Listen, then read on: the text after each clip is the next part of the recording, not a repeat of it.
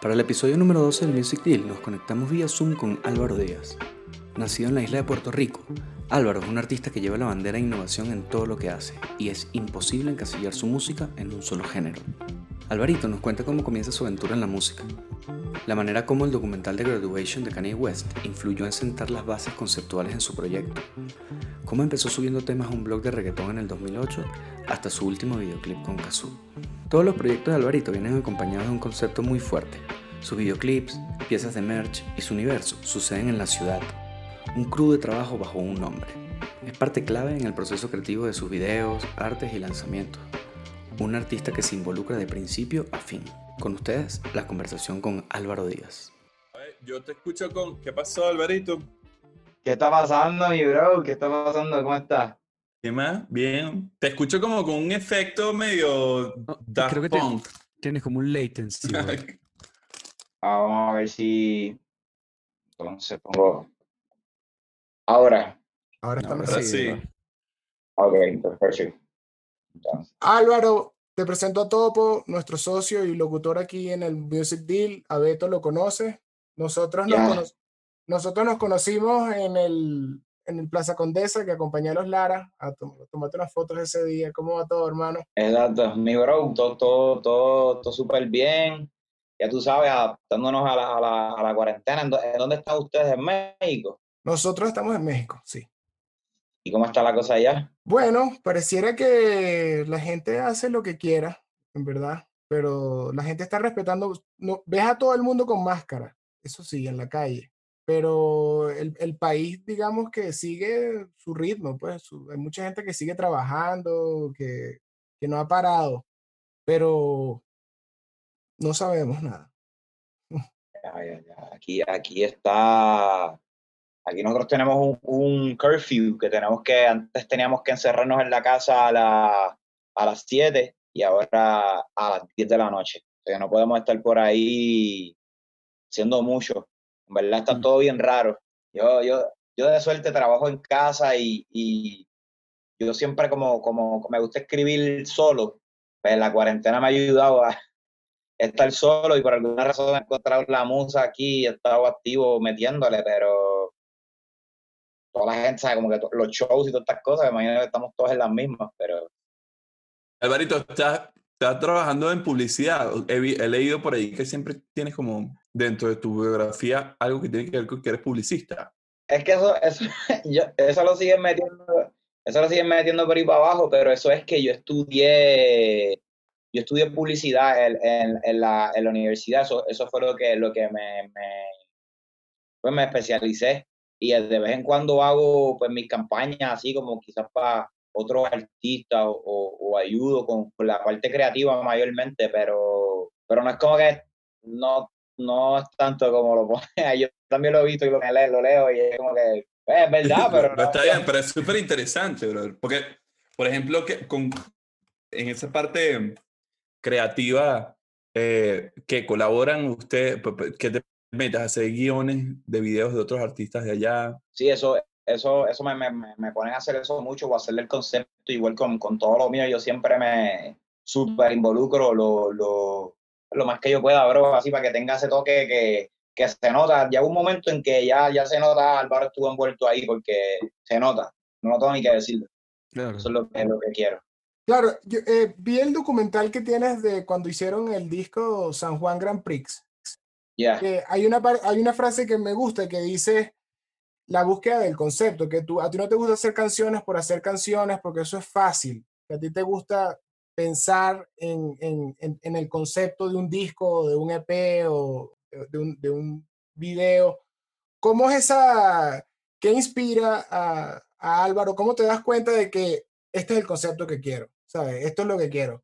A ver, es, es- es- es es como medio difícil, bro. Yo soy como súper así, como que yo puedo estar trancado de que voy un mes, mes entero al estudio y no fluí nada que me gustaba y de momento descifré el concepto de lo que quiero hacer y en siete días ya tengo un proyecto al otro lado, tú sabes, y, y toda la idea de cómo lo quiero hacer es, es raro cómo, cómo, cómo yo llego a esas cosas. Ahora, ahora lo que yo llegué, este, viste, hablando a fuego así, en verdad, yo llegué porque yo nunca había hecho psicodélico, hice psicodélico en cuarentena y yo tenía yo una idea de, de lo que yo quería hacer, yo tenía idea de lo que yo quería hacer, pero no estaba claro. Y ese día que hice psicodélico, todo esto como que es como un clic, es como que un, tienes que hacer esto y lo vas a hacer así, y lo mezclas con esto, y haces esto, esto, esto, y, y ahora estoy haciendo un proyecto que se llama Frisilandia, y estoy como que súper pompeado con eso. Entonces, anteriormente también, no siempre con psicodélico ni cosas, nunca había hecho eso, pero, ¿me entiendes? Es como un, un,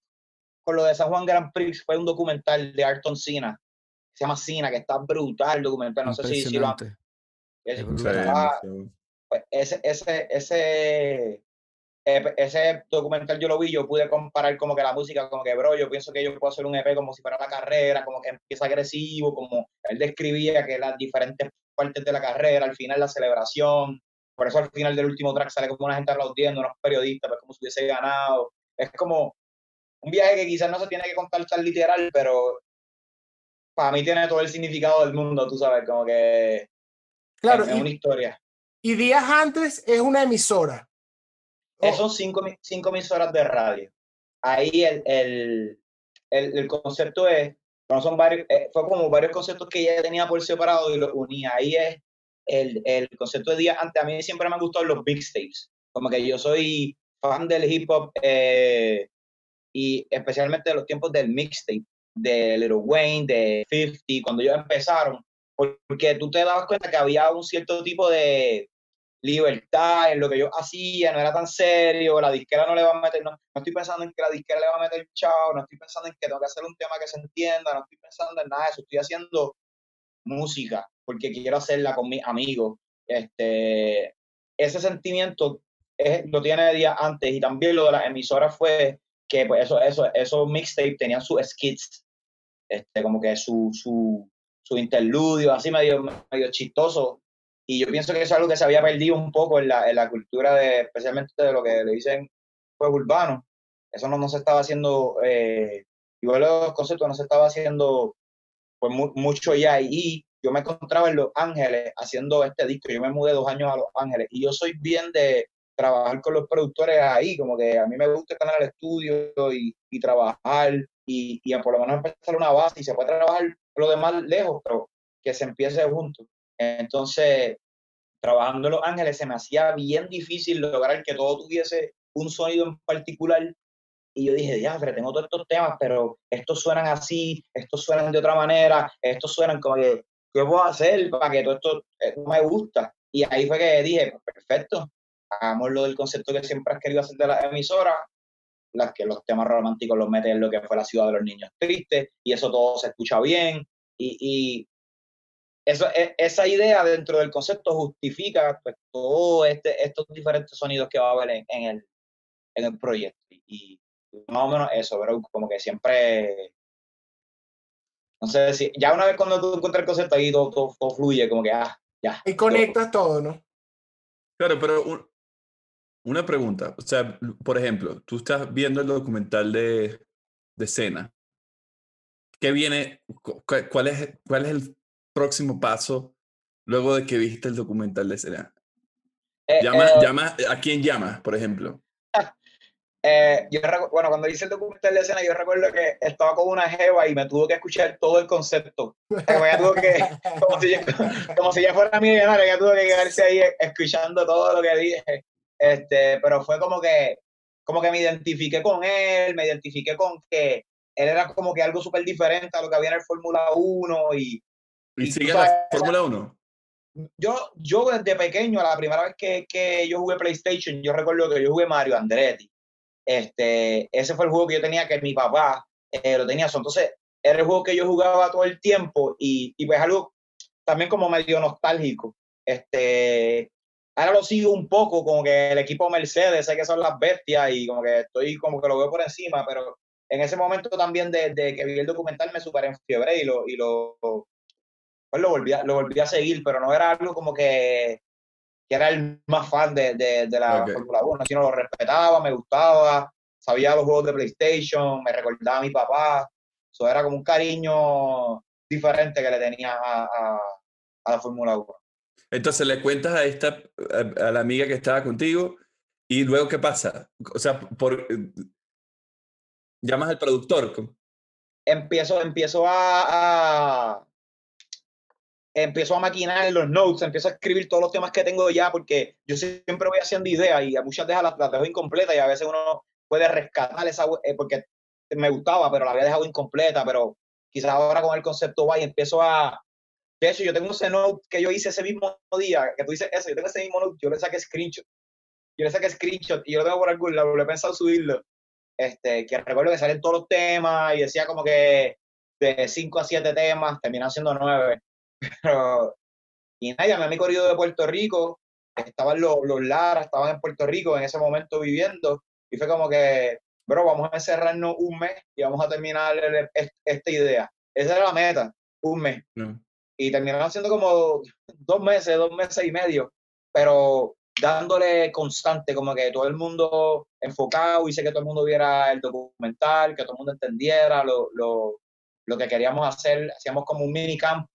Siempre he leído estos documentales de que Kanye si iba para Hawái, pues, pues yo no tenía chavo para Hawái, nos íbamos para Bayamón un área en Puerto Rico, pero estábamos todos ahí en una casa y, y era esa misma energía de, llegaba yo con una idea, estaba un artista que se llama en San Juan, que es del Corillo, estaba pues Félix y Manuel de, de los Lara, había un, un, pana documentando todos los videos que hacíamos y, nada, fue bien bonito y, y, extraño, como que este último proyecto que estoy haciendo es así, están viniendo todos mis panas acá, este, a mi apartamento, estamos creando, o sea, estamos, estoy en, en ese mismo amor que le tenía a San Juan Grand Prix, que fue ese último proyecto que hice en Puerto Rico, antes de irme para LA, que en LA fue que se me... O sea, LA está brutal, o sea, yo amo LA y llamé a toda la gente de LA, pero simplemente se me hacía muy difícil comparado con Puerto Rico. Aquí yo tengo todo, quiero hacer un video, llamo, quiero hacer fotos, quiero hacer una pista, quiero grabarme y, o sea, soy de aquí.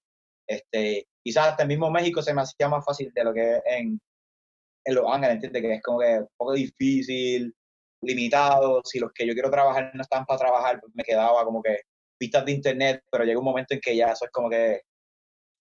Pues, claro, pues normalmente, ¿qué, ¿qué, trabajas? Concepto y empiezas temas de lírica y llamas a productores.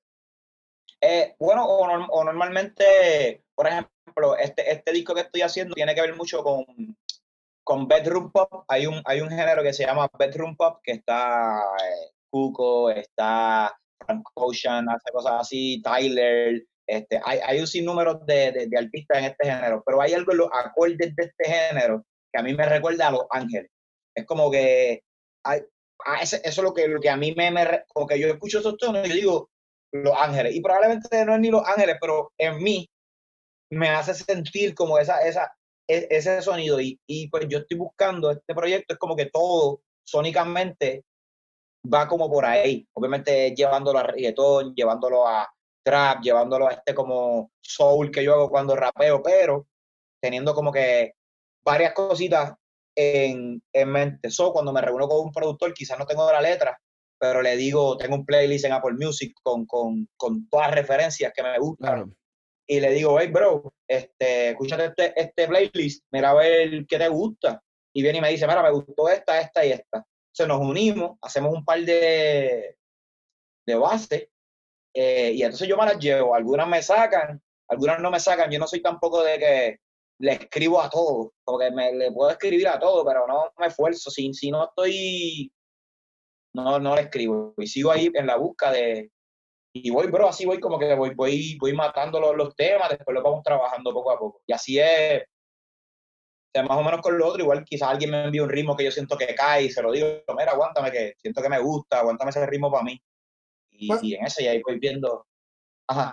Cuando, cuando vas a hacer el disco y tienes un concepto, ¿crees más en, en trabajar con un solo productor o crees más en traer a varios productores a adaptarse a este concepto que tienes? ¿Qué te gusta más? Pues yo pienso que trabajar con un productor es lo, es lo, es lo correcto. Lo único que yo, desde que empecé, yo tengo como un corillo de, de, que son mi productor, pero son como, son como varios, que son este, los Lara, que han trabajado un sinnúmero de cosas conmigo. Está Ortiz, que también él, él ha trabajado un montón de cosas conmigo. Está Caleb Calloway. Y como quien dice, lo produzco con ellos y busco produ producciones. Por ejemplo, este, este fin de semana se supone que que nos juntamos con el corrido de Buscabulla Y, y con, no sé si conoces el proyecto de, de Chango ese es, el Menes. ese es el apartamentico ese en Midtown que famoso. Exacto, La vista. exacto, exacto. Chango Menes vive es aquí en, en México, ¿no? Exacto, Chango, pues Chango está en PR y se supone que este fin de semana también nos juntamos. O sea, como que quiero, quiero tener mucha gente de, de, de, de Puerto Rico, eh, de esa internacional también. Este, pero pa, pa, de mientras estamos aquí en, en, en Puerto Rico encerrados, quiero como que tratar de conseguir la crema. Hablé con los muchachos de Dávila 666, que son AJ Dávila y Pepper Kilo, que también tiene fuerte. Una banda legendaria aquí y como que los quiero, les dije a los dos que, que los quiero envueltos. Tengo a Tiny, que pues a Tiny este pues super productor, pero en verdad Tiny siempre ha sido mi, mi Tiny siempre ha sido mi pana, siempre hemos sido bien close desde antes de que yo sacara música. Y Tiny es un super productor que yo siento que también es nítido que trabaje en un proyecto como el mío, que, que lo va a sacar de lo que todo el mundo le pide, porque eso no es lo único que él sabe hacer. Él, Claro. se- se- no es que se limita, pero él trabaja lo, pues, lo que tiene que trabajar. No, no, un proyecto como el mío, quizás él puede abrirse y hacer un montón de cosas que, que no las puede hacer quizás con otro artista porque no es comercial o otras razones. Y ahorita, ahorita que tienes todo ese crew de, de productores, vamos, retrocedemos el tiempo. ¿Cómo fue ese comienzo? Vi una entrevista que dices que, era, que eras bajista de una banda de rock y te votaron porque eras mal bajista. Sí, pero ese, ese fue como que mi, mi, mis principios en la música. Yo, yo recuerdo que estaba en la escuela, yo era bien fanático de Blink 182 todavía. El Name of the State de Blink 182 sigue siendo como que uno de mis go-to temas de que siempre discos que lo pongo cuando voy a correr o algo. Es como que esa era MTV, obviamente es lo que me llegaba. A veces los que son bien rockers me ven como que, ah, por eso. Pero es que tiene que entender que yo, yo era como que mi música yo la conseguí en MTV y en TV estaba Britney Spears, Backstreet Boys, y por lo que era lo alterno a eso, que era lo que se los relajaba, pues era Blink-182. Y pues, pues yo tenía póster de Blink-182 y yo quería ser ellos. Llega a la escuela unos muchachos nuevos que los bota- llegaron a la escuela y tenían una banda. O sea, en las bandas normalmente, yo, ustedes me pueden ayudar más, pero normalmente cuando chiquito, que yo recuerde, pues nadie tocaba bajo. La gente normalmente toca batería o guitarra, porque porque no, no conocíamos a nadie que tocara bajo, que desde pequeño, tú sabes, quizás la gente que, me imagino que más adelante sí, pero estoy hablando de 12 años, 13 años, ¿no? So, yo Por eso dije, Por eso los bajistas son rarísimos. En verdad, porque ellos, eh, eh, yo, bueno, yo tengo esa teoría que no está, pero es, es como que el bajista escucha unas cosas que no escucha todo el mundo. No, la batería es como más, siento que un niño identifica más rápido caja, guitarra, ¿no? Y el bajo es como, el bajo es o el pana que, que tiene que tocar el bajo porque no hay, o el loco, o el loquito que está escuchando es, esa, es- el alma de la música, que al final el bajo, el bajo es una locura. Claro. ya, pues culpa, mala No, mía. no. Ajá, sí, estoy, estoy, estoy- es que pensé que tocaba, como tengo los headphones, pensé que me tocaron la puerta. Este, Entonces, ¿estabas tocando bajo? e- estoy de acuerdo contigo, entonces yo no tocaba bajo y yo sabía tocar instrumentos, pero yo no iba a perder mi oportunidad de estar en esta banda. Sí, yo quería ser, yo, quería ser, yo quería ser Blink-182. ¿Y qué hay que hacer? Entonces, recuerdo Yo que era como ser ser- Mark. Claro. yo quería ser Mark.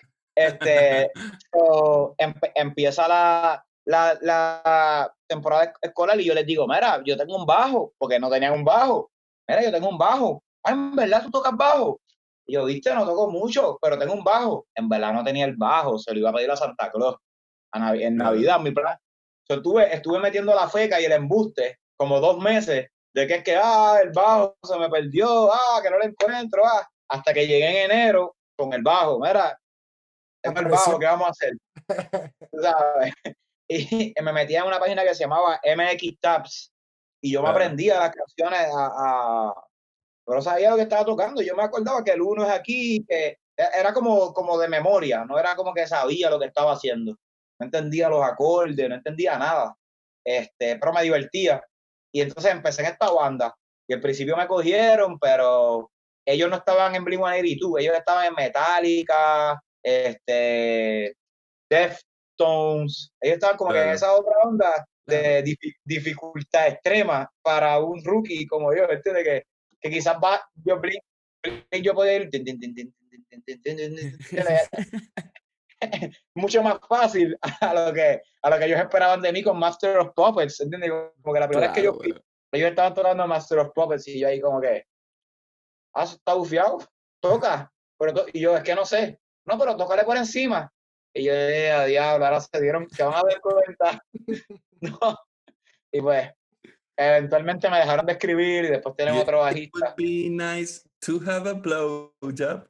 Sí, y- Pero, pero es que Bro, yo- nosotros somos toda la generación de Blink. Yo también empecé tocando guitarra con Blink. La Todo el el mundo, tema ¿verdad? que yo me aprendí fue en bajo, Blink. eh, What's My Age Again, y eran cuatro acordes. tum, Co- tum, tum, tum, tum, tum, tum, tum, y era facilita. La primera vez que me aprendí. Qué duro la pegaron esos panas. ¿no? En sí. serio. Y era súper sencillo. ¿Cómo pasas, de, ¿Cómo pasas de Blink a, al hip hop? Pues en, en verdad también veía hip hop por Eminem y estas cosas porque era MTV, pero eh, lo que me gustaba era el punk, pero yo, además de que aquí en Puer- Puerto Rico, pues el reggaetón eso es, en ese momento, en, ese momento en particular, cuando yo tengo 12, 13 años, es que el, hip el reggaetón en verdad empieza a salir el disco de Teo Calderón, salió el, o sea, que fue un proceso como Teo Calderón, después vino Don Omar y después fue que vino, o sea, ya ellos estaban, pero sus discos, Teo Calderón, Don Omar y después vino Daddy Yankee con la gasolina, todo, todo eso afectó como que lo que uno escuchaba y yo siendo un, un chamaquito, era, como que mm, querí- no, no estaba pensando en hacer música, yo me quité del bajo y yo no seguí tratando de hacer música, yo pues fracasé como músico en mi mente, tú sabes, no, me fui que si para el skate o esas cosas, no, no estaba en, en, no fue como que me quedé intentándolo. Y de ahí pasa a que pues, entonces me pongo a escuchar reggaetón, me pongo a escuchar, siempre me había gustado el hip hop porque te dije, era, era un MTV kid, como quien dice, no tenía, yo no tengo hermano, yo no tengo un hermano mayor que me enseñaba música bufiada, mi papá lo que escuchaba era salsa, son verdad, yo no tenía, era mi fuente de, de música, tú sabes, el, el, el, el MTV. Por eso es que MTV, exacto, era, era tan importante que nosotros lo vemos ahora y, y decimos, diablo, o sea, tú me estás diciendo que el que era número uno era porque la disquera pagaba y en verdad no era número uno. Eso todo esto ma- que te, que te, que te- después de grande, pero pues, la, la inocencia de cuando chiquito era, estaba brutal. Como que, para lo que voy es, yo tengo un primo, mi familia es, está, está como la ciudad y está la isla, aunque es pequeño Puerto Rico, está la ciudad que es San Juan, hay un área que es como que Mayagüez, Isabela, que es como playa. Esa es mi familia de padre y de madre es de allá. Yo tengo un primo como cuatro años mayor que yo, que en ese momento un niño de 14 años con uno de 18 es como que no cuadran mucho. Ahora, Hoy en día es mi hermano. Soy yo. La historia de cómo yo empiezo con la música es bien gracioso porque yo empecé a meterle una página que se llamaba reggaetonforums.com y era una página donde todo el mundo se grababa con su micrófono de computadora bien mal grabado, horrible, y lo subía a una página que se llamaba SoundClick, antes de SoundCloud, era SoundClick. Y en esta página estaban todos los raperos zum- zumbando música, tenían sus propios corillos, que sí, The Royal Family, los Reyes Family, era como que una comunidad online, de, era como un género, literalmente era un género online. ¿Qué pasa? Yo empiezo a entrar a esta página y yo digo como que, contra, esto como que yo lo puedo hacer. Yo siento que, que, que yo puedo comprarme un micrófono e intentarlo. O sea, había uno que se llamaba Talk Life, como Tupac, Talk Life. Y ese era el más duro. Él era el más duro. Y él se tiraba con todo el mundo, y él le ganaba a todo el mundo, y él era el más duro de esa página. Yo entraba todos los días a ver si había subido una canción, porque subían como tres canciones semanales, todo el mundo, era como una loquera así. o- y, y de momento, este Talk Life subió una, una, canción y dice, esta canción la hice con mi nombre real y pone Mikey. Y yo hago, ah, esta canción la hice con el correo de donde soy, Isabela, que es el pueblo, como el town, y este, mi parte dice Mikey, y yo, Mikey, Isabela, yo tengo un primo que rapea, pero él rapea cristiano, ¿será el mismo? Y le escribo como que, creo que eres mi primo, y él me contesta como que, dices que eres mi primo, Y como que, sí, tú eres el hijo de, resultó ser que este tipo que yo admiraba un montón en la página, era mi primo, pero como yo era cuatro años, como yo era cuatro años menor, no teníamos, no sé, so él fue el que eventualmente se convierte como mi mentor y él es el que me dice como que, ah, tú quieres ser rapero, Eminem, Biggie, Tupac, ¿entiendes? Como que, estudiate esto, ¿entiendes? Como, como si tú quieres ser guitarra y escuchar a Blink y viene un primo mío y me dice, ah, ok, Metallica, este, Incubus, este, qué sé yo, Nirvana, y me, me pone estas bandas viejas como que aprende. él fue el que me introdujo en todo esto del hip hop bien, el que me conseguía los mixtapes, el que me hizo que hasta el día de hoy soy súper atento a la letra, porque eso es, es desde, que empecé, yo sabía que, que, que, eso era súper importante, que la letra y que las metáforas y, y, y, pues me convertí súper estudiante de, de, de, la música, me grababa en mi casa un programa pirata y así hasta que eventualmente fui a estudios con él y así seguí. que ¿Recuerdas algún disco? ¿Recuerdas algún disco que te haya, que, que haya cambiado, sustituido a ese Enema of the State de Blink-182? Que hayas dicho, no sé, el Ready to Die de, de Notorious B.I.G. o... Pues, pues, yo, yo creo que fue 50 Cent y Kanye yo creo que fue esa misma era ahí de Get Rich or Die Trying y Late Registration, el, el segundo de Kanye. El primero a mí me gustó un montón, pero cuando salió el segundo, que salió un documental en MTV, que eso es parte de por qué yo hago documentales para mis discos, porque yo recuerdo ver el documental de cómo Kanye hizo el disco y fue para mí como que, diablo, eso es lo que yo quiero hacer, eso es lo que yo quiero hacer. So, yo lo grababa, yo recuerdo, yo, yo lo grabé en VHS, yo tenía mi, mi, mi televisora conectada al VHS porque no teníamos lo que tienen los chamaquitos hoy, que es el YouTube, y es tan fácil. Yo lo grababa en mi VHS, pero yo llegaba todos los días de la escuela a ver a Kanye hacer el disco. Eh, religiosamente, era como que llegaba y antes de hacer las tareas estaba ahí viendo a Kanye y terminaba las tareas, volvía a ver a Kanye. O sea, yo me volví psycho y, y, y por la música, como que. Y era raro porque la gente no estaba en eso en Puerto Rico. Era como que quizás con uno o dos amigos podía hablar de Kanye West. No era como que la gente sabía que era Kanye West. Le decía una nena, todavía, bueno, ya sí, pero en ese momento le puede decir una nena que me gustaba Kanye West, me iba a mirar como que, ¿quién? Yo escucho de Yankee y Don y como que no, no, que también me gustaban, porque era una mezcla, tú sabes. No es como que no me gustaba el reggaetón, que eso también fue algo que al principio de mi carrera, porque yo hacía hip hop, la gente lo tenía confundido, la gente pensaba que yo odiaba el reggaetón y Y no, es así, es como que, bro, yo perreado todas estas canciones de chiquito, ¿cómo yo voy a odiarlo? Simplemente mi, mi, inclinación que quiero hacer musical es otra. Ajá, Beto, le ibas a preguntar del primo. Sí, que de la vida de Mikey. Pues Mikey sigue haciendo música de rap cristiano y también predica. Y tenemos todavía super relación y todavía sigue siendo mi escritor favorito, como que, o sea, Mikey es como que, de los, o sea, para mí él es como obviamente en, Venezuela la cultura es más, más, más así, de, de liricar y de improvísate algo ahí y el pana se quede improvisando 10 minutos, pero en Puerto Rico él es así y en Puerto Rico es un poco raro eso, ¿entiendes? Como que no, aquí en Puerto Rico tú no vas donde cualquier rapero le dice, ah, dale, improvisa ahí 10 minutos y va a ser qué. Aquí no, no, no es cultura como quizás en México o en, en, Venezuela que lo, que lo he visto y, sé que, que el mismo chavalito que quizás no quiere ser ni rapero puedes rapearte 10 minutos ahí brutal y tú como que, diablo, esto está exagerado. ¿Visitaste Venezuela? Eh, ¿Hay algún ¿hay algún rapero que, que, que, te guste de Venezuela? ¿Que te guste el flow? Bueno, me, me, me, me, gustan muchos raperos de, de, de, Venezuela, pero actualmente como que yo, yo, yo diría que, que uno de mis favoritos es Big Soto, tú sabes, pero, pero todo, todo ese corillo que, que, que, que, está haciendo trap de Venezuela me parece, me parece genial y obviamente pues Cancelbero, como te dije, yo soy un estudiante de, de, de, la cosa y, tuve la oportunidad también de escuchar a Cancelbero antes de que pasara todo esto que pasó y, y, convertirme fan y en verdad estaba bien, como que sentía que venía su, su obviamente he recordado como una leyenda, pero sentía que ya venía como que literalmente su, su, su, su momento y siento que también estaba adelantado al tiempo. Ahora hay muchos artistas internacionales, es mucho más fácil en el género urbano, si es que le vamos a seguir diciendo así, no sé cómo, cómo se le va a decir. Ya creo que no se le, ya, ya no se le dice así, exacto.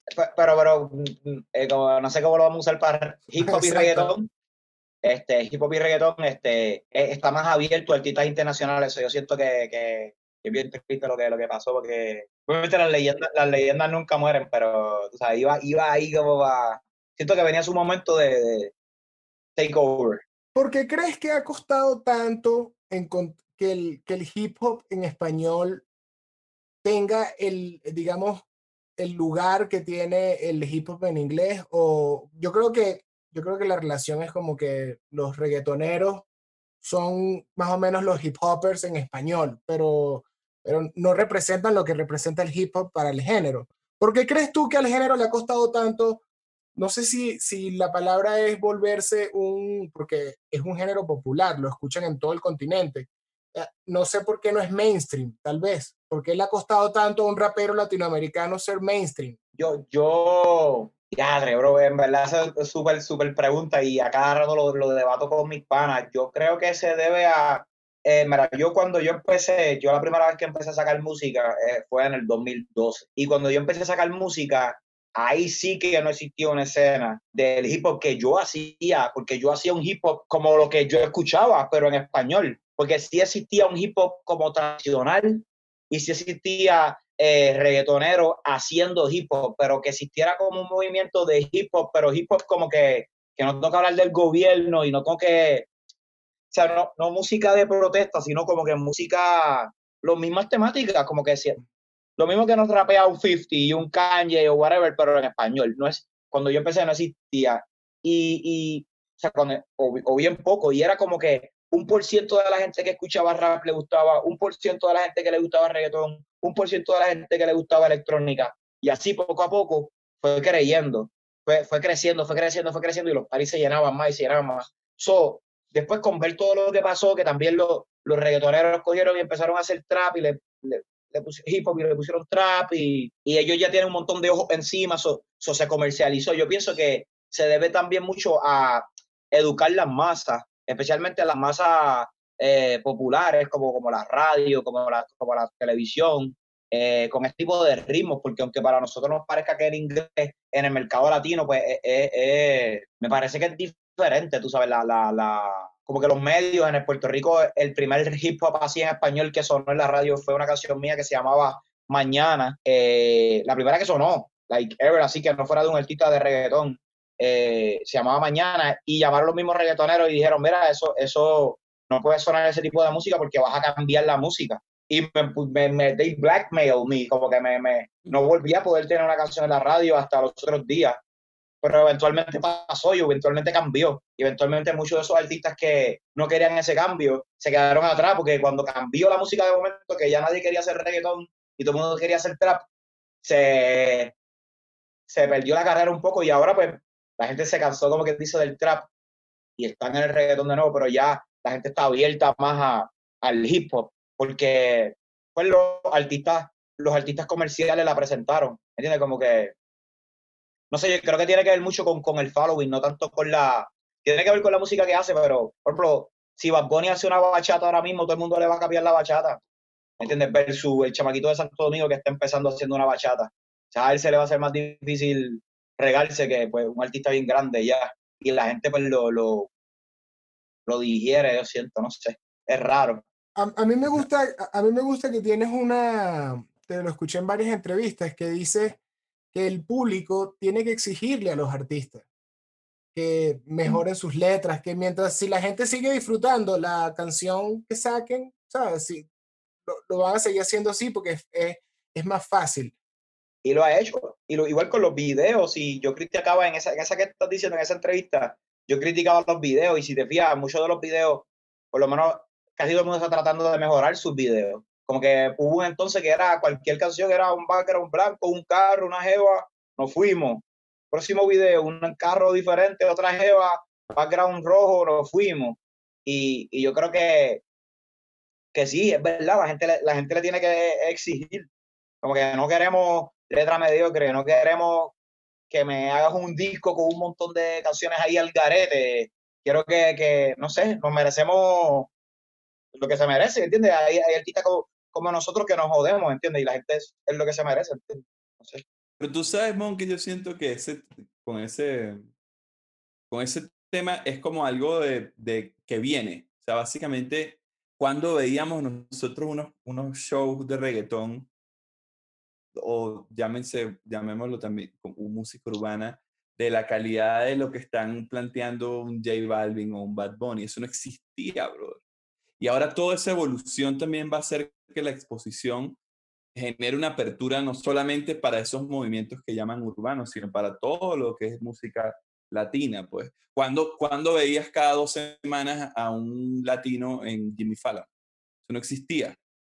O sea, esa apertura yo siento que va, va a hacer que en toda la música que se canta en español tenga mayor aceptación en, eh, en el mercado anglosajón, pues, ¿no? Porque, porque también, o sea, como, como pega un artista de hip hop de las magnitudes de, de no sé, Jay-Z, si en realidad el poder mediático de Estados Unidos eh, como influencia mundial eh, no, no, no tenía la apertura que hoy tiene, ¿no? Entonces creo que es ahí donde estamos como viendo qué es lo que va, que estamos, estamos viendo el, como un cambio de ciclo también, ¿no?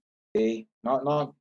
Creo también que, bueno, el hip hop en Estados Unidos tiene ya 40 años, ¿sabes? Desde los 80, no sé cuántos años son, pero desde los 80.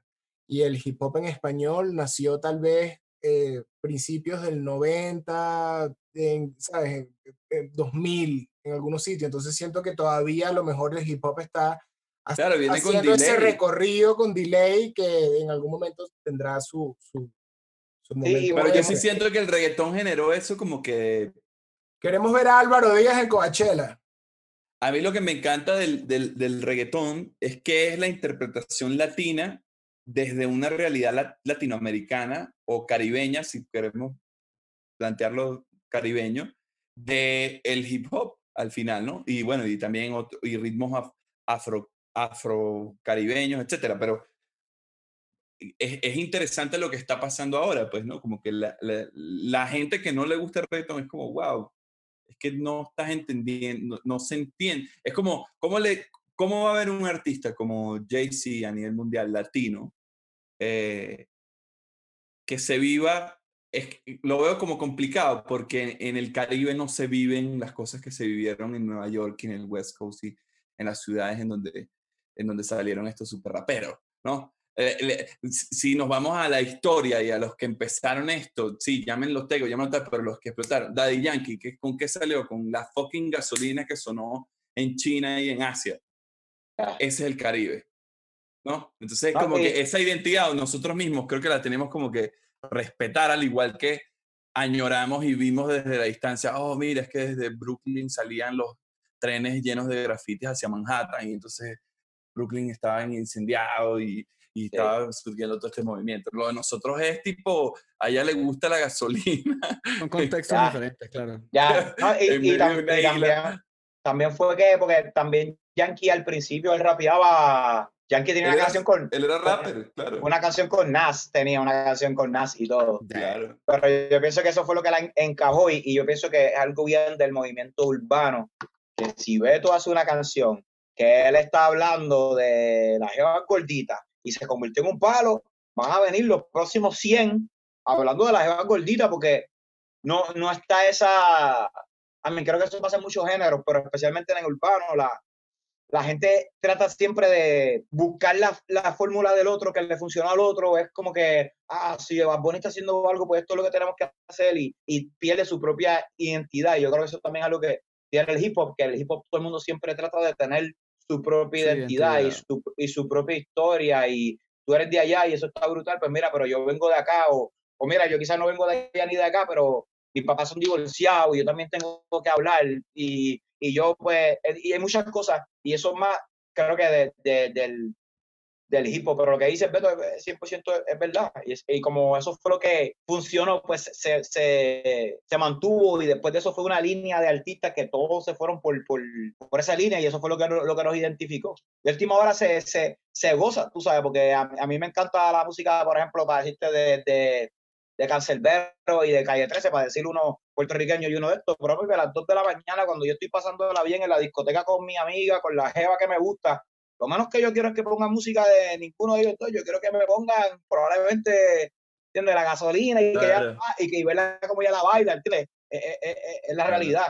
So, so, también aprendí con, con el tiempo este, que, que en verdad no hay música, música mala, bro. Es como que diferente tipo, es como que para diferentes tipos de personas. ¿Entiendes? Como que. Y de momento, sí. ¿no? Y, de, y, y, de momento, exacto. Como que, como cuando yo no entendía el mambo, el, el dembow, eh, dímelo más, más, más, más, más, hasta que fui a un club de Santo Domingo y yo vi como todo el mundo, una cultura entera se estaba disfrutando eso y, el movimiento y las jevas bailando y, y, es como que esto está brutal, esto es una cultura. Y yo sé tanta gente de, pongo de ejemplo el tempo porque sería que muchos rappers eh, dirían como que ah, es una basura, eso no sirve, este, o he escuchado que lo digan, pero no es que yo lo diga, yo, yo amo a Santo Domingo, pero lo pongo de ejemplo este, que, que, que uno está ahí y uno lo entiende, como que, ah, ok.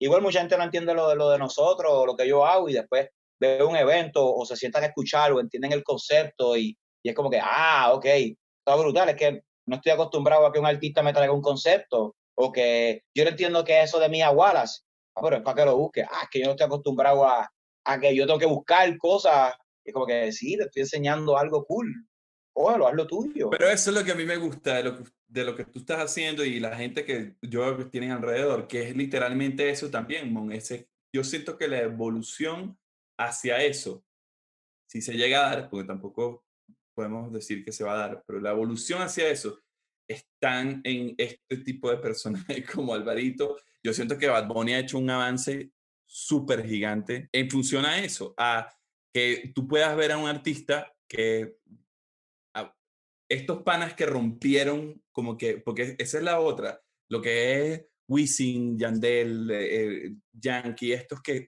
tuvieron como estos super hits, rompieron tipo una cantidad de barreras para que estos nuevos llegaran y ahora estos nuevos son como más artistas, ¿no? Uno, uno siente que son más conceptuales, que como uno dice así, como que la tienen más clara. Y después ahora viene esta camada también de ustedes, lo que están haciendo los Lara, eh, Rafa, ¿no? Que uno siente que es como, ok, esto es aún más conceptual y viene con una identidad que tú, bien marcada. Bien eh, que, pues, sí, sí, que eh, este pana Tangana, este Tangana en, en, en España, Brutal. es como, ok, ya, ahora, ahora se está convirtiendo, ¿no? En, en un género que es un hijo de una mezcla entre cosas afrocaribeñas y anglosajonas como el hip hop. Entonces empiezas a ver que se empiezan a mezclar las vainas y eso yo siento que, que, que los, los hace súper interesante, ¿no? Ya, sí, siempre estoy. Que estamos viendo lo que lo estamos viendo, ¿no? Y que en 30 años vamos a decir, ah, mira, éramos, éramos nosotros. bueno, no, no, en nuestro caso mucho, pero, pero por lo menos la generación. Sí. Ah, pero, Álvaro, que, que... Ajá. No, no, quería preguntarte que tuvimos la oportunidad de verte en el Plaza Condesa y la verdad, yo nunca había visto un show tuyo y me sorprendió el, la respuesta del público mexicano frente a tu música. Sé que a veces hay un dicho que dice que es difícil ser profeta en tu tierra, ¿no? Eh, yeah. y, y, creo que, que, uno, que te das cuenta del alcance que tiene tu música en otro país. Eh, ¿Qué relación tienes con México? ¿Cómo es la relación con México? Mira, yo, yo, yo digo que yo soy yo Luis Miguel. Y así me dicen allá y todo, pero tiene su propósito porque Luis Miguel nació en Puerto Rico, pero Luis Miguel lo ama, está en México, entonces yo, yo siempre tengo ese chiste de que la México es mi segunda casa, bro, como que yo creo que, que yo empecé desde, el, como que a mí me dio la mano un corillo que se llama Homeground, eh, Alex Malverde, desde el principio de mi carrera, que una vez escucharon un video mío y me escribió Alex y se convirtió en una amistad y que salió en, mira, pues yo voy a sacar una tarjeta de crédito y me voy a ir para México a ver qué pasa y gastamos todo nuestro dinero yendo a México durmiendo incómodos, tratando de, de, de crear algo que eventualmente funcionó, tú sabes, este, pero le debo mucho también a que tenía un corillo en México que, que, que desde el principio me cuidó y la gente pues lo, lo, lo, aceptó. Yo creo que también yo parezco medio mexicano, yo no sé, pero me, me, me, México me, me, abrió su puerta y yo los quiero mucho también, como que no, no, es algo raro, como que no, no, no sé, pero me, me, tripea mucho que haya sido México, que es un, es un mercado donde los puertorriqueños normalmente no están metido, como que no hay mucho, como está metido en un Venezuela o un Colombia o un Colombia o un Argentina, un Chile, México es de los países donde menos los puertorriqueños están metidos, los que no son mainstream, porque obviamente pues hay una, una novela que son los artistas mainstream que no importa quiénes sean, siempre van a estar metidos en el país porque es, lo que es lo que sale en la televisión, es lo que sale en la radio. So, si tú estás en esa novela, eh, pues vas a, vas a estar ahí, pero fuera de los que están en esa novela, no, no tengo muchos amigos que, que, que, me digan lo mismo de que ah, fui para México y hice, hice el plaza o eso, como que están los que hacen eh, los super sitios, los super festivales, porque pues lo que te dije, la novela a veces no es, porque también el reggaetón, yo siento que el reggaetón es como una novela también, es como que a veces no, no tiene que ver mucho bien con los personajes, no sé si me explico bien, pero no tiene que ver tanto con el personaje, tiene que ver con la novela, tiene que ver con que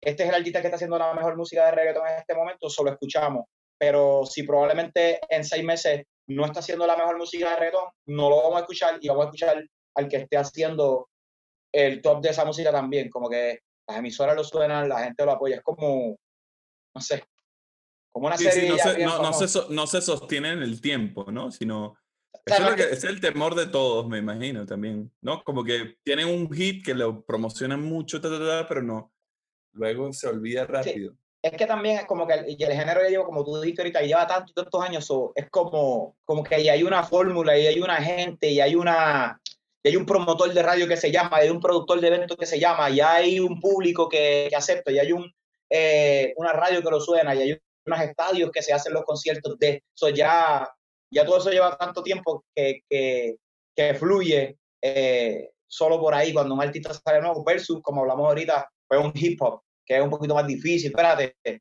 cuando, yo, cuando nosotros queríamos salir de Puerto Rico, era como que con quién hablo, qué hago, cómo llego, que, que pues una vuelta, pero a lo que voy de, de Puerto Rico y México, pues, no sé. ¿Quisieras llenar un choliseo? Eh, sí, lo, lo, lo, lo, lo, quisiera llenar. Este, no puedo morir feliz sin hacerlo, pero me gustaría hacerlo. Este, pienso que, que sería interesante y como que hay un área en Puerto Rico que es de donde yo soy, que allá a mí me apoyan como que hay un área en Puerto Rico que, que, es el área west, que es como que allá puede ir el artista más pegado, el artista más pegado puede ir la, semana la semana que viene y la otra semana voy yo y voy a meter la misma gente. Como que 100%, como que literalmente. Como que yo tengo una canción que se llama Chicas de la Isla y a las jevas que le dicen Chicas de la Isla son las islas de ese lado. Y como que e, esa, dentro de una isla, yo entiendo eso, pero es como una metáfora acá de ciudad-isla. Este, y, y so, sí tengo mucho apoyo en Puerto Rico. Obviamente no, no, es, no es tanto como quizás la gente siente que se supone que sea o, o de esto, pero sí hay apoyo grande eh, eh, en, en Puerto Rico. Versus otros artistas que están fuera de la novela. O sea, los artistas, como dijimos, los que están en la novela, pues ya eso fluye, pero es la novela. Porque estamos fuera de la novela, pues, lo que somos independientes, una película independiente, pues. Eh, para, los que no, los, para los que nos escuchan, hago la pregunta del Choli, porque el Choli representa, es como un estadio, el Choli es un estadio de básquet, ¿cierto? Eh, bueno, es un estadio de eventos, pero se... Se, ¿Se hacen hace partidos de básquet. De baloncesto, sí. De baloncesto, exacto. Es, como para Venezuela el poliedro, pero, pero se caracteriza porque en verdad la mayor cantidad de eventos que se hacen ahí son muy pop. Y bueno, si ustedes ven que si los artistas de reggaetón como más pop, los que llama Álvaro de novela.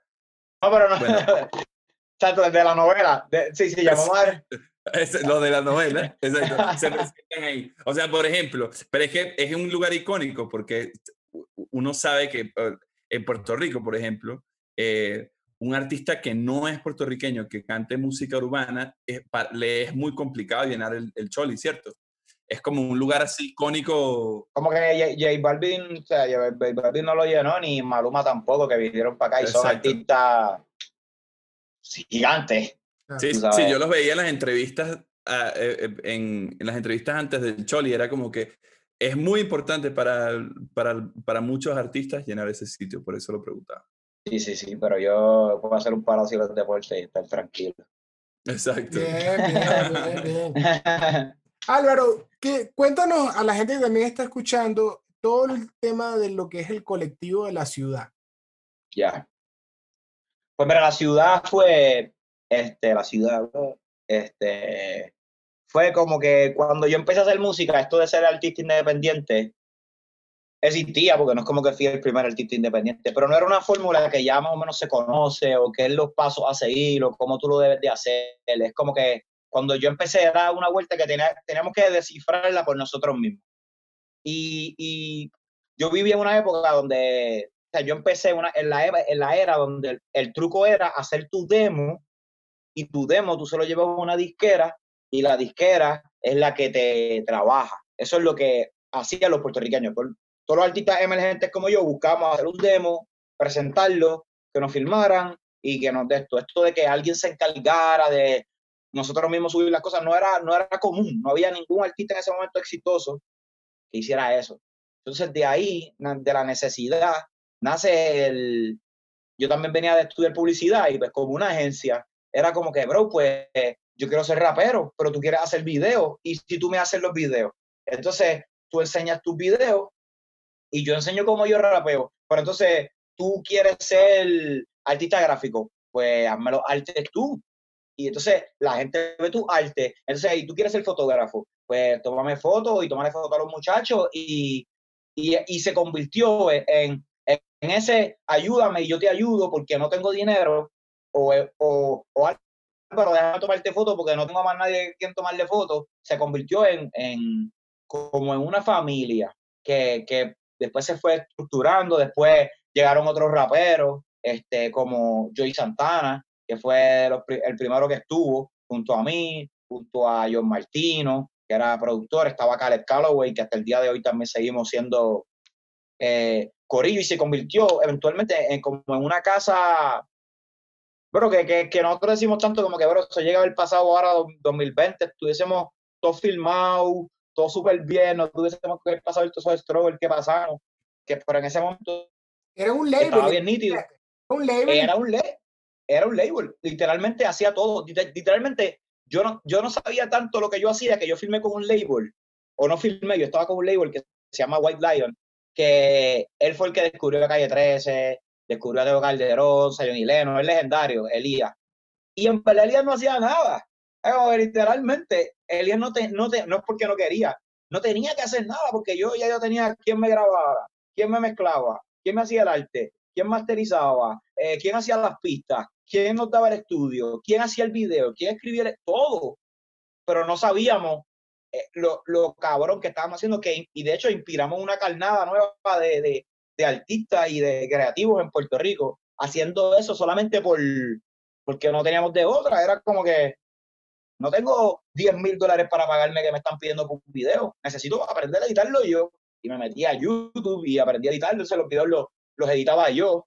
Y de ahí eh, nace ese, ese, corillo, llegan los Lara, este, eh, llega Débora, llega en San Juan y se empieza a ver como un, como un corillo, que en verdad la idea era, mira, yo Álvaro me metí en México, yo lo puedo llevar para México, pero quizás tú te metes en Venezuela, tú me llevas para Venezuela y quizás él se mete en Chile y él nos llevaba a Chile y era este plan. El networking del label, claro. Que muchos no lo entendían de los muchachos que, que, que, terminaron separándose. Ahora cuando hablamos es como que cabrón, me la dan y me dicen, bro, no lo entendía. Estaba bien, eso es lo que había que hacer, pero no lo entendía. Pero eso de ahí nace la, la, la, ciudad y de ahí nace el.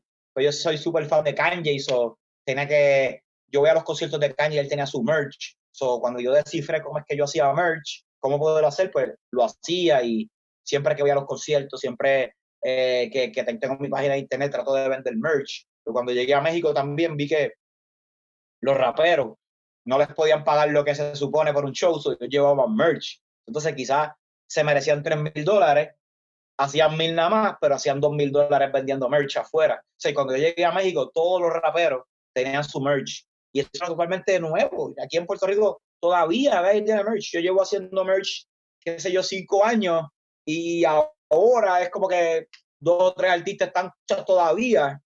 A estas alturas la gente todavía no está, no la ha cachado esa vuelta de los raperos mexicanos. O sea, de, de bro, ten lo tuyo, tu fan, dale algo. ¿Qué sientes que es un buen merch? Tú como consumidor, como que te gusta comprar el merch de Kanye, ¿qué crees tú que debe tener un merch de un artista para que la gente, ¿sabes?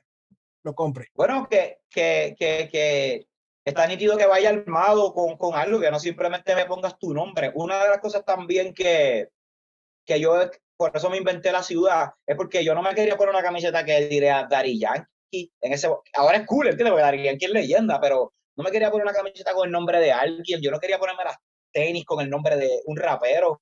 Yo quería como que quizás si se hubiesen llamado otro nombre, me gustaba, aunque fuera del qué sé yo. So viene la idea de yo decir, ok, yo siento que si yo le pongo Álvaro Díaz a esta camisa, van a haber 10 tipos que no se la van a querer poner, porque quizás no van a querer tener una camiseta que diga Álvaro Díaz, pero si le pongo la ciudad, se la van a querer poner y van a estar haciendo lo mismo porque me están, me están representando. So, la ciudad viene de cómo indirectamente también poder vender un producto que me representa sin necesariamente tener que decir Álvaro Díaz. Tú sabes que, que, que es una persona, no es una banda o qué sé yo, que considero que es más cool. So, de ahí viene el, el, el, lo de la ciudad. Y un buen merch, pues, pues para mí es si lo va a un concepto. Por ejemplo, si, si yo que estoy haciendo ahora lo de, lo de día antes, que lo de los productos, pues yo estoy tratando de que el merch sea como si fueran productos o, si cosas que va, ligado.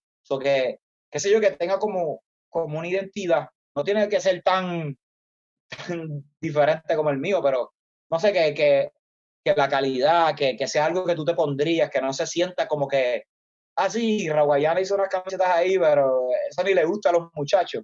O sea, que se sienta como que no, a nosotros nos gusta, eh, yo me la pondría y, y, los fans se sientan como que, ah, si él se lo pondría, pues yo, yo me lo pondría también. no sé. Mira, Álvaro, una pregunta. Si tú conocieras a un alemán y le tuvieses que decir tres artistas boricuas, ¿cuáles fuesen los tres artistas boricuas que les mostrara? Eh, a diatre. Le diría Álvaro Díaz, es 100%.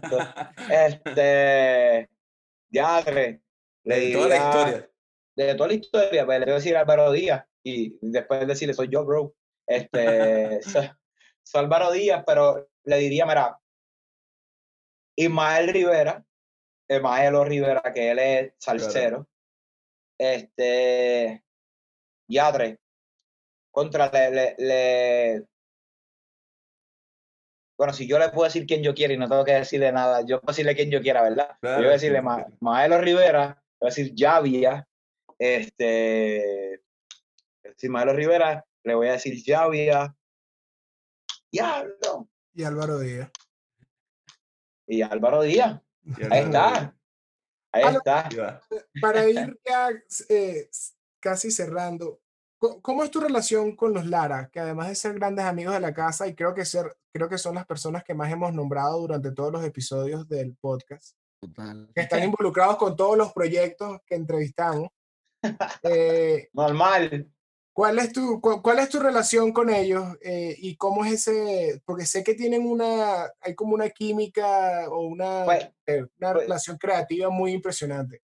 Pues yo creo que, que son, ellos son, yo creo que yo soy el tercer Lara, como que literalmente yo soy el tercer Lara, eso siempre chisteamos y, y, y contento de, de todos los muchachos. La primera vez que los muchachos vinieron a, a Puerto Rico, ellos vinieron con un proyecto y como que les salió mal y de momento fue como que nos convertimos familia durante todo, durante todo ese tiempo, estuvimos en las malas, desde que yo no estaba filmado, ninguno de ellos estaba filmado, estábamos yo comprando McDonald's para todo el corillo, tú sabes, y ahora este, está todo el mundo como que súper, súper bien, como quien dice, están los muchachos pues echando para adelante, haciendo sus cosas, trabajando con artistas gigantes, tú sabes, eh, Felo puede hacer toda su idea eh, brutales que tiene en su mente y, y Manu puede pues superproducir para Lara, produce para Álvaro Díaz. Yo creo que Álvaro Díaz y Lara deben de ser de sus dos proyectos eh, musicalmente principales, y, pero también trabaja con un sinnúmero de, de, de, de artistas que, que, siempre quiso trabajar, que siempre admiraba, este, como los muchachos de Raguayana, ¿entiendes? Como que yo sé que antes de que empezara a trabajar, ya Manu me había enseñado la música y me había enseñado cosas de esto, y después cuando me enteré que trabajaba, fue como que, claro, qué brutal, ¿entiendes? Como que este, son estos venezolanos, eh, no venezolanos, eh, es como un, un cariño brutal. Puertorriqueños también son como son, porque... Félix es casi puertorriqueño. No, tú los ves hablando así, pero tú ellos están tres semanas aquí en Puerto Rico y se les olvida el acento venezolano y están hablando, mira, dime, cabrón, ¿qué yo? soy yo. Puñeta. Puñeta, los Lara son bien, bien, bien especiales y creo que, que, que, que, se merecen todo lo que viene por ahí. O sea, dice que vienen con un proyecto y, y, y sé que la, que la van a romper, tú sabes, y que, que son de esa gente que, que, que, uno les desea que, coño, ojalá esta gente se quede con todo, porque se lo merecen. Sí, claro que sí. Claro que sí. ¿Y para y qué viene con el proyecto de Álvaro Díaz? ¿Cuáles son los próximos pasos? Ahorita te quería hacer esta pregunta. Eh, desde hace desde ese, ese, momento en el que te involucrabas con editar, dirigir, el merch, eh, hacer de todo, ahorita que ya tienes un equipo de trabajo contigo, ¿todavía te gusta involucrarte en todos los procesos? O ya, bro, ya, ya sabes, ah, lo dejo ir, del ego. Bro, no hay, no hay nada que el corillo haga sin que yo me involucre, no lo puedo, puede pasar. Yo me meto en la, o sea, a mí ningún productor nunca a mí me envía algo y eso es así. Es como que no, papi, eso está así, pero sube aquí, cambia aquí, baja aquí, sustituye esto, eh, los videos, el concepto me tengo que meter y casi siempre termino o dirigiéndolo o produciéndolo porque tengo que tener, no sé, tengo también una presión de, de control. Siento que si no lo hago, las cosas no van a quedar como yo quiero y, y, y sigo igual. Yo creo que eso, eso, ya está en mí. Voy a estar, me acostumbré tanto a hacerlo que voy a estar metido. Obviamente ya edita otro, yo solamente mando a hacer cambios eh, y esas cosas así. Quizás ahora produce el video otro, yo solamente hago la idea y estoy pendiente a, que, a monitoreando todo. Pero siempre, siempre, yo creo que todo eso me obligó a, a, entonces involucrarme y creo que eso hace que todo lo mío sea más único. Creo que va a llegar un momento en que yo no voy a tenerte que decir a ti que, que hice el video y pues ya la gente va a decirlo como que, ah, Álvaro, si el video de Álvaro, como que hicimos un video con Casu, hicimos una loquera. ¿Cuándo sale este, ¿cuándo sale este podcast? Este debe salir este? como primera semana de agosto. Primera semana de agosto. Ok, pues yo voy a contar esto, ¿verdad? Déjame, déjame, déjame a ver cómo encuentro esto, porque esto es único para el podcast de los muchachos. Mira, esto, esta es la idea, nosotros estamos en cuarentena y esto es una idea loca que hicimos para, para el video con Casu, que sale julio 10, ya va a haber salido. So shout a todos los que han visto el video. Pero hicimos esto, chécate esto. Mandé a Casu a grabarse ayer en, en, en Argentina, la mandé a grabarse haciendo un montón de reacciones, haciendo, cantando la canción, haciendo todo. Entonces, construimos esta máscara. Si se, no sé, no sé si se ve bien. Construimos esta máscara para ponerle un iPad, para ponerle un iPad aquí. Aquí se le pone un iPad. Claro. Entonces, la modelo principal, pues se parecía a Casu, tenía la máscara puesta y tiene el, el, el de esto como si. Las caras de ella, claro. La cara de ella como si fuera un, una especie de robot por la cuarentena, como, claro. no sé, como, como un viaje así. So, es como una, una, idea así que hicimos, súper loca, pero pude, pude, pude delegarla así como que, qué sé yo, quiero, pienso que eso es algo que me está separando de todo el mundo así, o me está, ¿cómo separando? Este, como que dándome mi propia identidad, creo que mis videos son bien yo y eso es algo que, obviamente el sonido también y la manera de rapear, pero también lo visual para mí es súper importante. De todos los artistas que te mencioné que me inspiran, los visuales eran brutales, ¿entiendes? Blink tú eras los que salían en Snoop corriendo y todo el mundo tenía que hablar, tenía que hablarle su video, salían relajándose a Britney Spears. Eh, Calle 13 también sus videos eran, tú bien, bien, bien nítidos. Y Kanye, pues ni se diga, que es el, el, el papá de los videos. Mira, Alvarito, y, y ¿cuál ha sido el comportamiento de, la, de esas, de, de, de estas cosas creativas ti, ya sean canciones o videos, ¿cuál ha sido el comportamiento? ¿Tienes algo que tú identifiques que digas, ah, de aquí es donde yo me inspiro más? Cuando hago, cuando hago estas cosas, normalmente salen estas ideas o de dónde, cuál es la fuente de inspiración, ¿no? Sobre todo pensando en lo que ya hiciste, ¿no?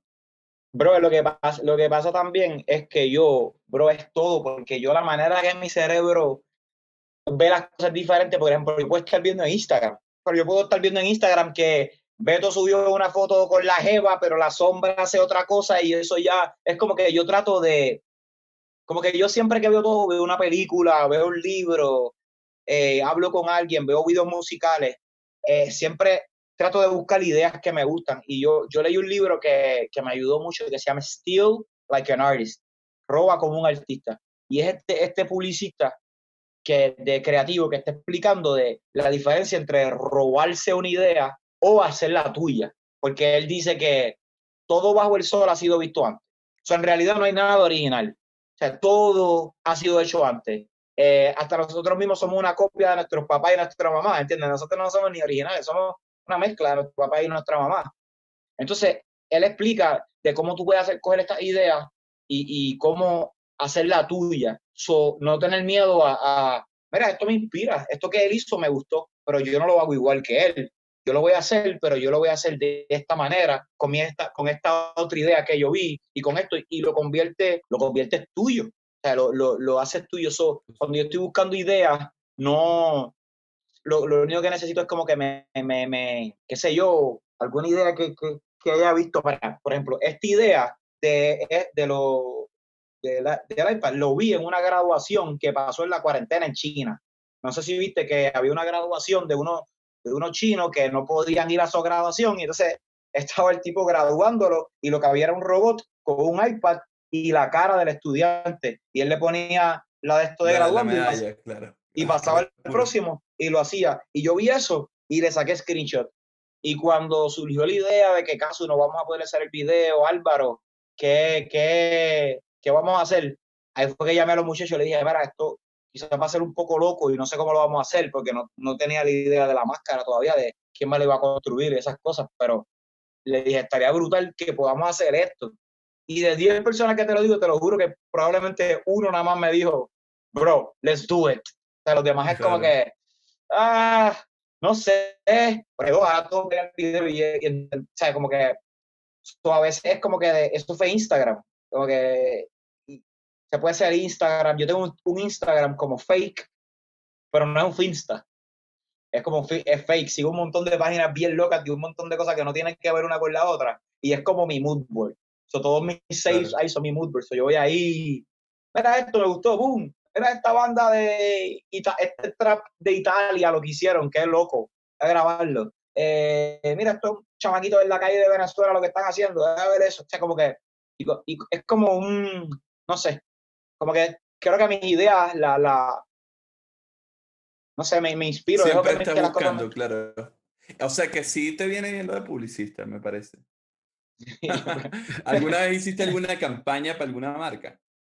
Este, una vez, unos, unos supermercados acá en Puerto Rico que se llaman Econo, una vez hice una campaña de, de pues para ellos ahí, como que es el super, uno de los supermercados más, más grandes. De hecho, creo que es el supermercado de trabajaba Bonnie. Bonnie es famoso ahí que, que, que dicen que él era bagger en un, pues ese, super, ese supermercado, si no me equivoco, es Econo también. So, a esa gente yo le hice una, una campaña haría, como director. ¿Harías campañas hoy día?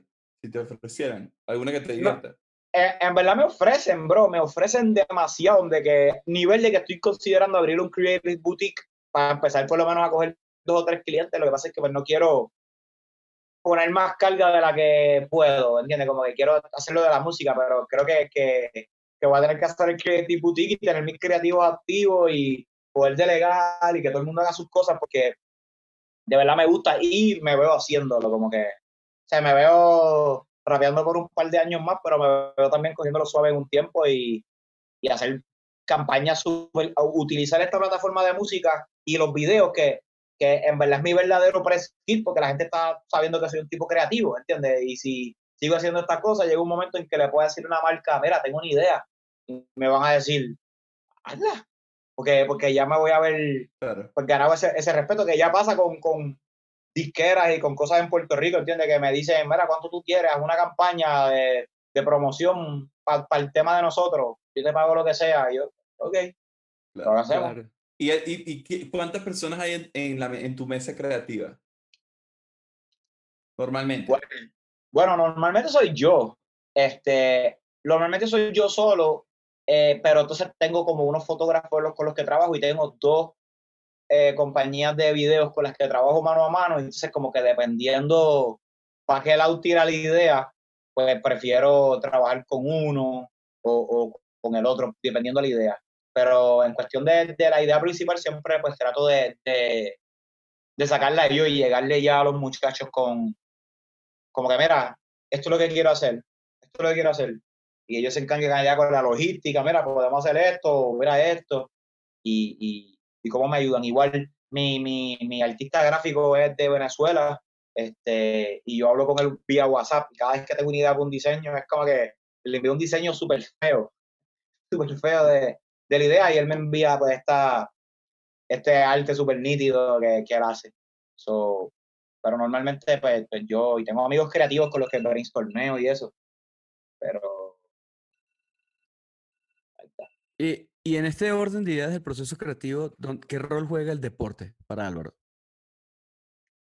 bueno a mí en, en, en distracción porque me, me, me mantiene en la cabeza me mantiene estar más claro pero yo soy bien fan de lo que es el, el baloncesto otro level me gusta el béisbol me gusta el boxeo Pero también en, la, ta- también en composición, eh, más de distracción, ¿no? Te, te he escuchado rap- ah, rapeando, lanzando barras ah de- del Barça, o aquí te, aquí te vi haciendo un tributo a, a Kobe Bryant. No, no, full, full, full, full. Me refiero en distracción de, de para escuchar música. Por ejemplo, a mí me gusta poner un juego. Entonces me pongo los headphones y estoy escuchando el disco nuevo de tal artista. Y me sirve de desenfocarme de todo lo que me tengo que enfocar, concentrarme en la música y, y, y jugar. O sea, y, y ver el, y ver el juego. Este, pero sí, en metáfora, como que eso está en mi música, los deportes están 100%. Este, y lo de COVID, tú sabes, Tito, que hasta lloré cuando pasó eso. Eso me, me, me, Coño, me llegó, me llegó. Full. Bueno, nada, Álvaro, eh, todo el éxito del mundo, hermano. Gracias por, por tu tiempo, por estar conectado con nosotros. Espero que te hayas disfrutado esta conversación. Seguro. Este podcast es sí. diferente, ¿sabes? Hacía falta, hacía falta este tipo de conversación, ¿verdad? Me- Ustedes no están escuchando un ruido. Ahí, ahí- ahí sí, ya paró. ya paró. Alguien se está afeitando. ¿Verdad? Ah. Suena como una afeitadora. ¿Ah? O sea, haciendo un smoothie. No, no, es, es un pana mío que está haciendo un trago ahí, ya lleva aquí esperando. Claro, claro, claro. está. Nada, Álvaro, que esté muy bien, hermano. Esperamos escuchar nueva música pronto, así que sabes que tienes a la orden aquí a unos panas en México. Ya, Bro. ya, activo, sí. Nos vemos pronto, tan pronto se acaba esto, tengo que pisar México, así que nos juntamos allá de una. Alvarito. Tío, bro.